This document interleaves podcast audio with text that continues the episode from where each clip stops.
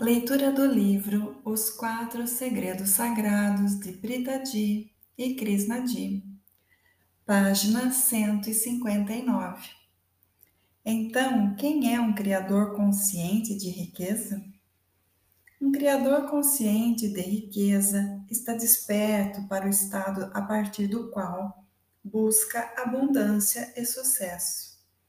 Um criador consciente de riqueza está consciente do propósito por trás da sua busca. Um criador consciente de riqueza é consciente do impacto de sua criação financeira no ecossistema que o cerca. Vou compartilhar a experiência de um presidente famoso de uma empresa muito popular. Alguns anos atrás, recém-promovido ao cargo, esse homem e sua esposa passaram sua primeira jornada de transformação em nossa academia. A empresa sofria uma crise financeira e, durante uma reunião com a diretoria, a responsabilidade por virar o jogo foi depositada nos ombros dele. O presidente tomou a decisão que a maioria dos líderes toma ao se deparar com esse tipo de crise demitir muitos funcionários para diminuir os gastos. Com peso na consciência, ele contou à esposa seu plano de mandar as pessoas embora e foi confrontado com uma pergunta. Entendo porque você se decidiu pelas demissões, disse ela. Mas em que estado está tomando essa decisão? De medo ou de amor? O presidente começou sua jornada para se conectar com o primeiro segredo sagrado da visão espiritual. Ele se tornou ciente de que reagia ao desafio a partir de um estado de sofrimento, não de um belo estado de ser. Ficou óbvio que sua condição só o tornava desesperado e insensato aquele estado atrairia ainda mais problemas.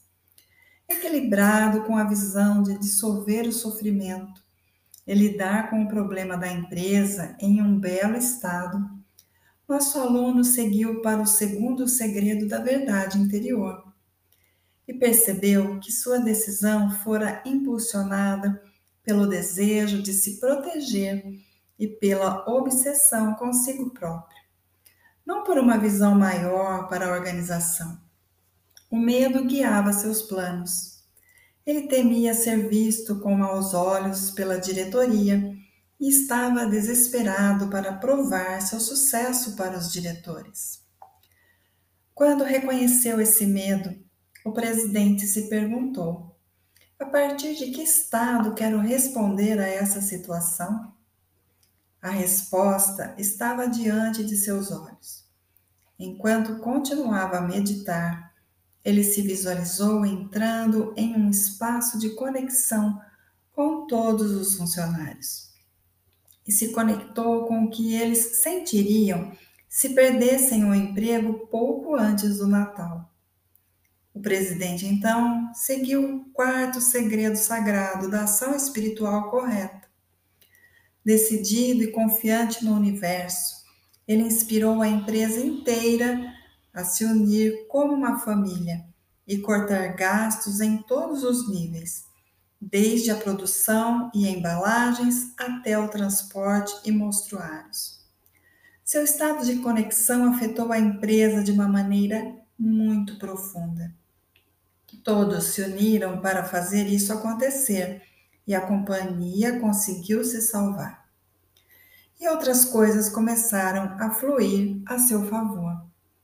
Conforme o Natal se aproximava, a economia melhorou, a demanda aumentou, demanda essa que a empresa era capaz de suprir, mas apenas por não ter demitido boa parte dos funcionários.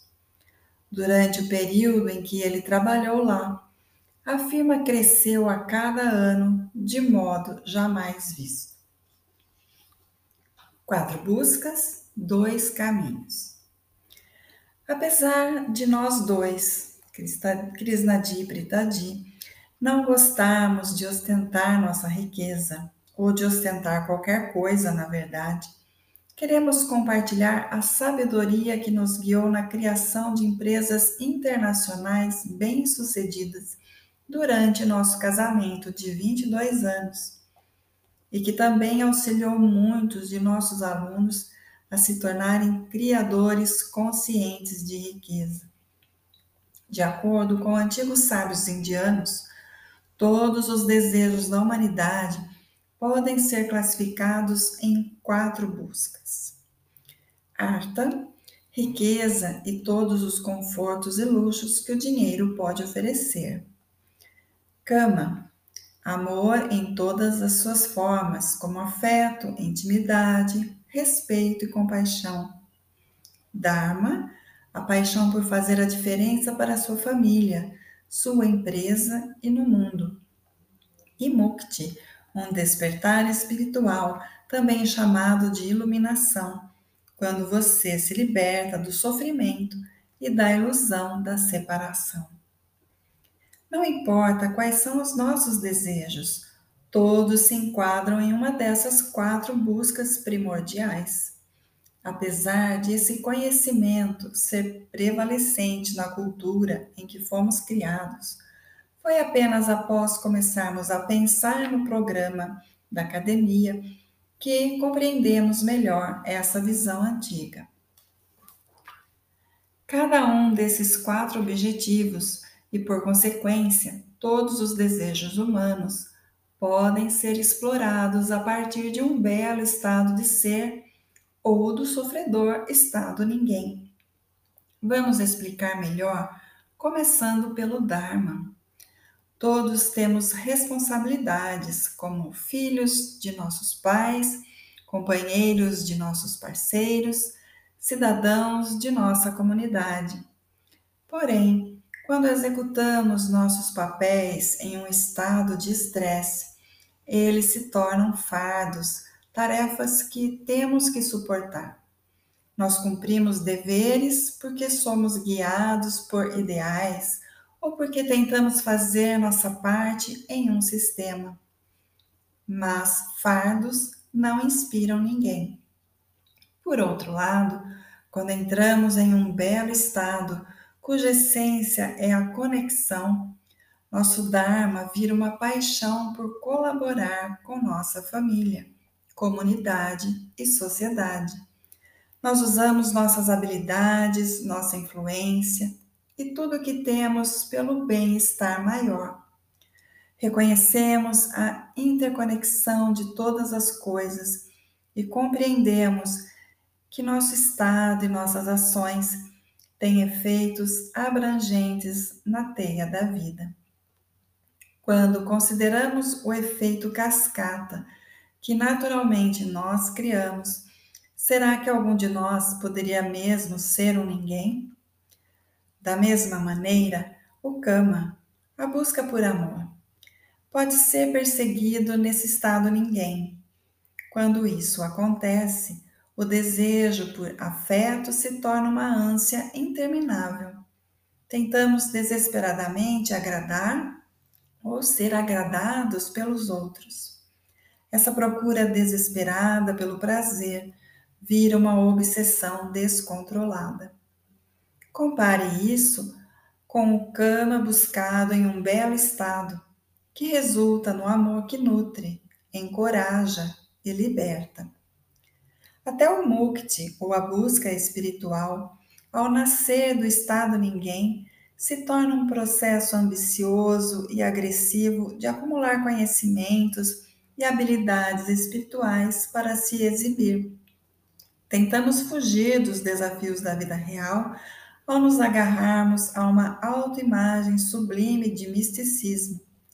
E como resultado, acabamos nos aprofundando ainda mais no caminho do desespero, isolamento e conflito. É por isso que até indivíduos muito devotos sentem que estão brigando com o universo. E algumas das pessoas mais generosas que conhecemos não conseguem silenciar aquela vozinha que choraminga. Porque a vida de todo mundo parece tão mais fácil que a minha? Um exemplo clássico de alguém que seguiu o caminho espiritual no estado ninguém é um primo de Buda, Devadatta. Devadatta era bonito e inteligente, muitas vezes levando crédito por ser ainda mais eloquente em seus discursos do que o Buda. Reza a lenda que quando os dois eram crianças, Devadatta atirou em um cisne que caiu aos pés do primo. O Buda imediatamente começou a cuidar dos ferimentos do animal e recuperar sua saúde. Devadatta queria o cisne para si, já que fora seu tiro que o acertara.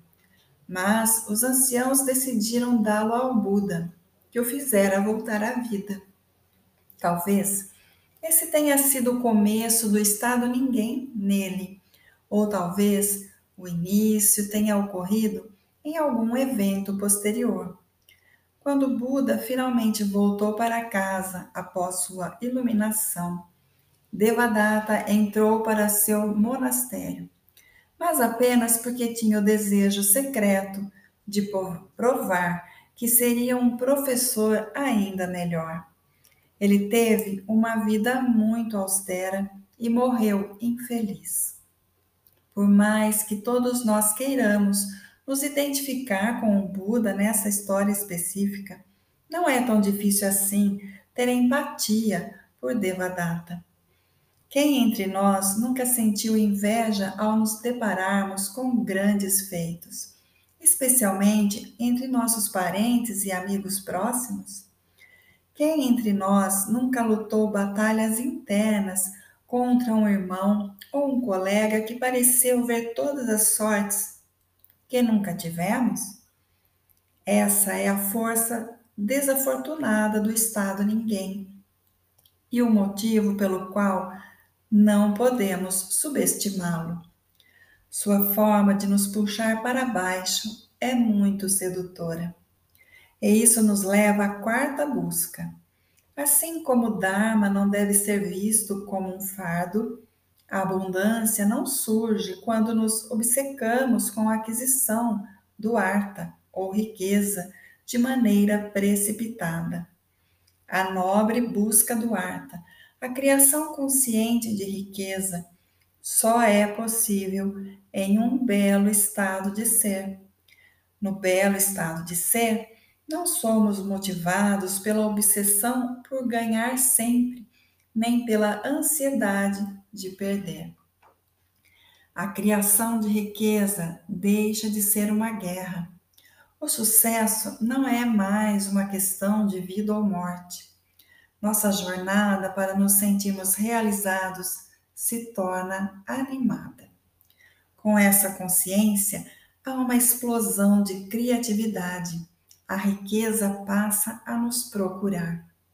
Imersos nesse estado conectado e criativo, nós despertamos para um propósito maior, algo que esperamos que continue depois de nós e de nossa geração.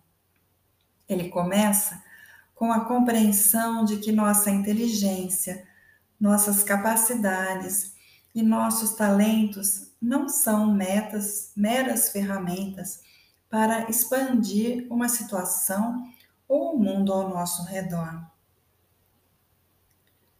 Mas o que fazer quando sentimos que temos um propósito, mas isso não for suficiente para nos libertar do estresse e do sofrimento?